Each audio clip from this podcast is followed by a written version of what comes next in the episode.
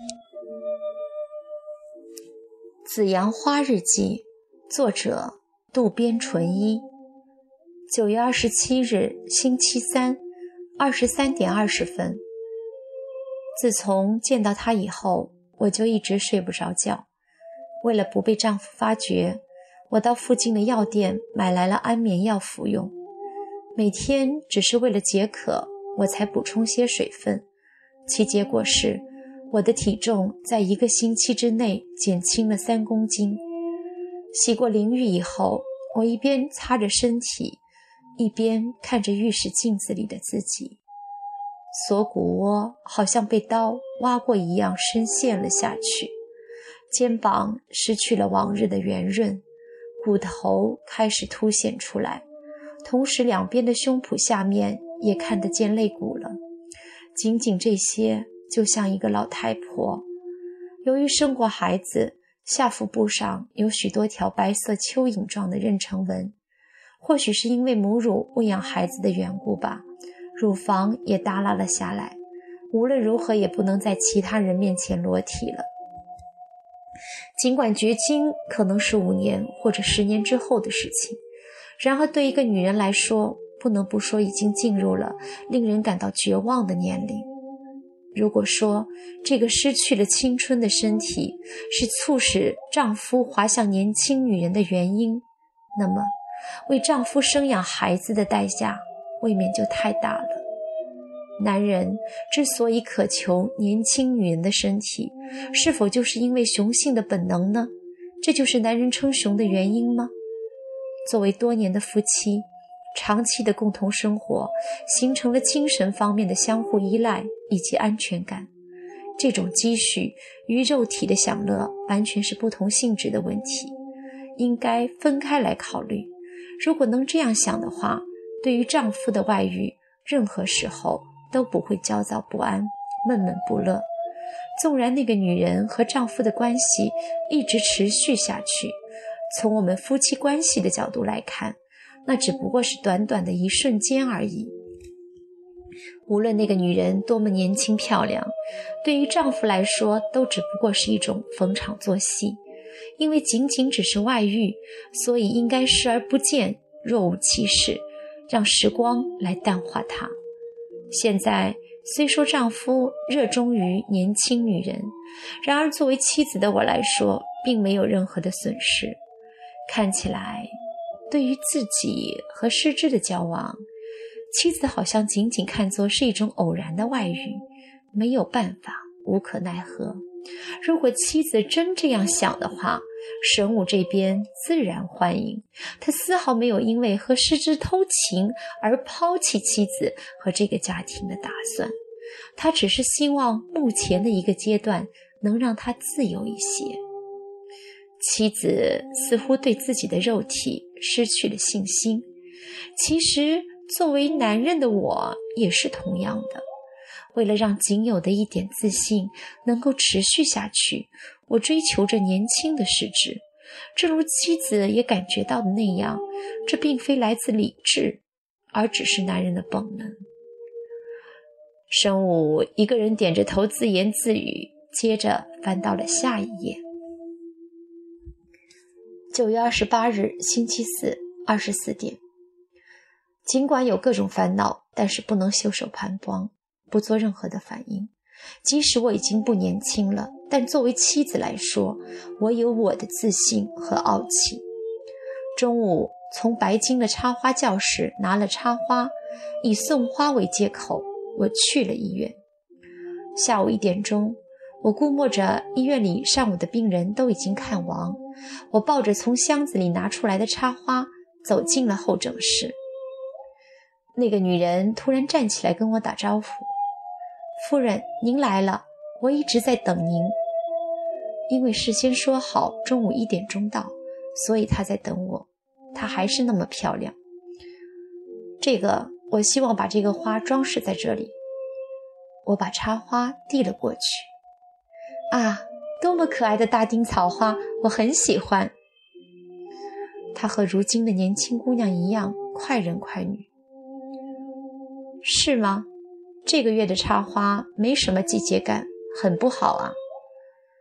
我不由自主的话里带了刺儿。哪里，夫人的插花总是很漂亮的，他奉承道。表面上说的好听，内心一定在嘲笑我，以为我什么都不知道呢。哼！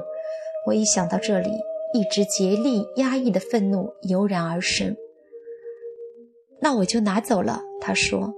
因为是中午休息的时间，他接过插花后，好像打算抽身离开。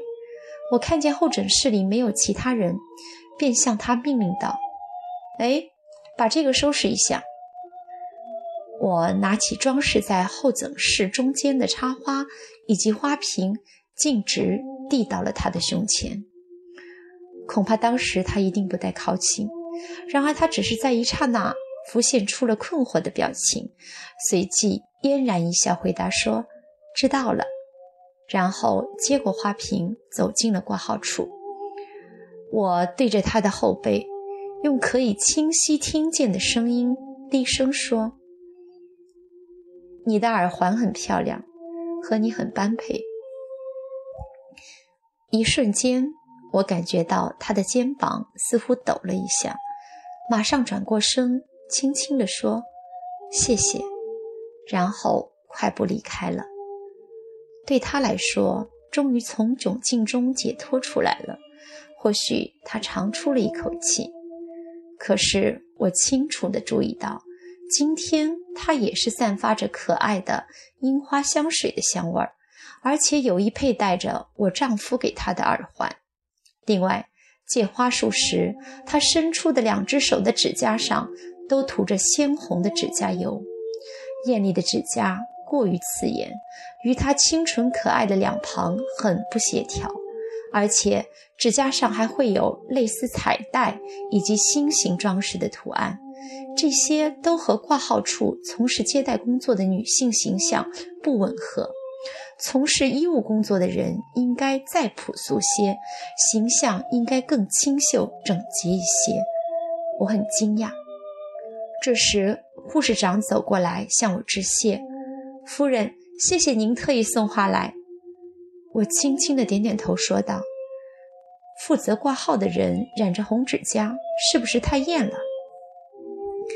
护士长转身向谁也不在的挂号处望了一眼，向我低头致歉说：“对不起，今后一定会注意。”护士长真的会去说吗？如果不行的话。应该由当院长的丈夫明确的告诉他。妻子刚说了，丈夫的外语是没有办法的事情，只有听之任之。然而没过多长时间，现在却又变得不能容忍了。不仅如此，妻子还不顾自己的尊严，只身来到医院见视之，而且还带着花来找麻烦。这究竟是什么意思呢？女人的怨恨竟然是这么执着可怕吗？而且关于失之的红指甲油一事，妻子曾经说起过，那是早上去医院之前，早饭吃面包的时候说的。这件事在日记里也有记载。九月二十九日，星期五，二十三点三十分，清晨。送走了孩子以后，我很随意地对正在吃早饭的丈夫说：“挂号处的女人好像很漂亮哦。”我觉察到背朝着这边坐着的丈夫肩膀似乎抽搐了一下，但他什么也没说。那位小姐也负责医疗保险的账务吧？丈夫依然没有回答，然而不吃面包了。慌慌张张地开始喝起咖啡来。昨天我送花去医院，和她聊了几句，看见那姑娘居然染着红指甲，真让人吃惊。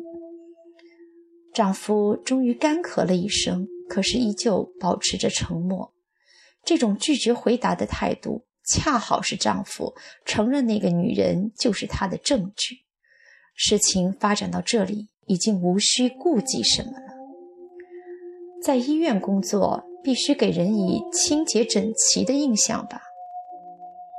突然，丈夫背着身子回答说：“挂号处并不直接涉及给患者治疗，没必要那样吹毛求疵吧？挂号处是医院的脸面呀。那位姑娘涂着那么鲜艳的指甲油，病人见了一定会大吃一惊的。他再次出现沉默，我干脆说：“你如果不方便的话，由我来拜托护士长去说吧。”一听这话，丈夫终于转过身来，瞪着我说：“这恐怕不是你该说的话吧？但是这样下去确实不好看啊。”不知道究竟是因为丈夫还以为我不知道那个女人就是丈夫的情人呢，还是他觉得这样笨拙的争执下去不好呢？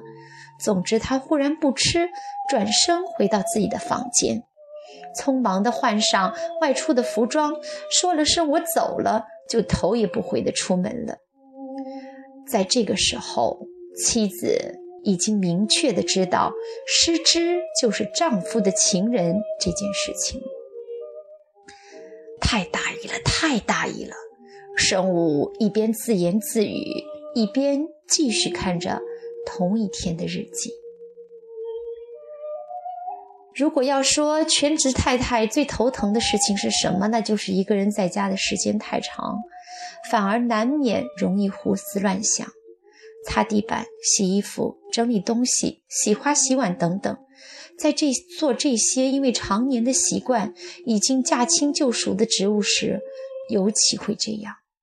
我虽然尽力想忘却，然而那个长着令人可憎的漂亮脸蛋的女人，用她那染着鲜红的指甲的手缠绕着丈夫的脖子，娇媚地偎依着丈夫的景象，却总是浮现在我眼前。如果在外面有工作，或者忙于手头的工作，或者和同事聊天，也许都能排解以及调节我的情绪。然而，全职太太却做不到。遇到烦心事的时候，最好的排遣方法就是跟几个知心的朋友聊天。但是，有些家事，尤其是家庭内部的矛盾，无论怎么掩饰，也是家丑，是不能轻易的。和别人商量的。下午比较空闲，忽然想去百货商店看看，因为大部分的东西在广尾附近都能买到，所以我去高级百货大厦购物只是每月一次，根据事先写好的购物单，按图索骥，匆匆忙忙买了就走。今天怎么了？本来出门是为了散心、调节情绪，但是到家的时候，不知不觉买的东西已经装满了各种购物袋，满满的两只手都提不下，无奈只有将其中的一部分交给商品的寄存处，而且这次买的东西几乎清一色都是为自己的。既然丈夫这样的随心所欲，我也放纵一下自己。既然丈夫能从高级宝石店买首饰送给那个女人，我买这点东西又算什么呢？我是明媒正娶的妻子，不是那个小三。我自言自语地嘟囔着，买的东西全都用丈夫的信用卡付了账。哼，当丈夫看到这次购物总金额时，还不知作何感想呢。如此的疯狂购物，我还是第一次，连自己都觉得不可思议。我想起了不知在哪里听到过的一句话：“寂寞的女人喜欢购物。”难道是心灵饥渴促使我这样大量购物吗？这样的自己，我觉得很可悲。妻子究竟买了多少钱的东西？只要看一看信用卡的清单就可以知道。然而知道了又怎么样呢？因为原因在我这边，我什么也不能说。寂寞的女人喜欢购物，这句话说的真好，可是感觉真的有些悲哀。我真希望妻子考虑问题不要过于的复杂，但这对于性格细腻 A 型血的妻子行得通吗？